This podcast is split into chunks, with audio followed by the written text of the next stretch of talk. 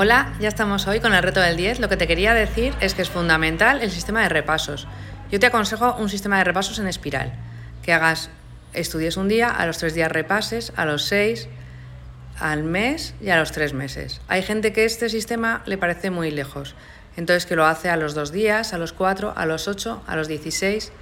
Entonces elige el que mejor te venga para ti y repasa. Es fundamental para asentar el conocimiento.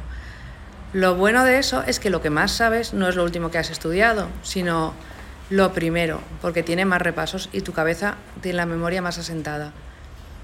Y es fundamental, sobre todo, el repaso la mañana antes del examen. Eso no lo dejes nunca. Si te ha gustado el consejo, compártelo.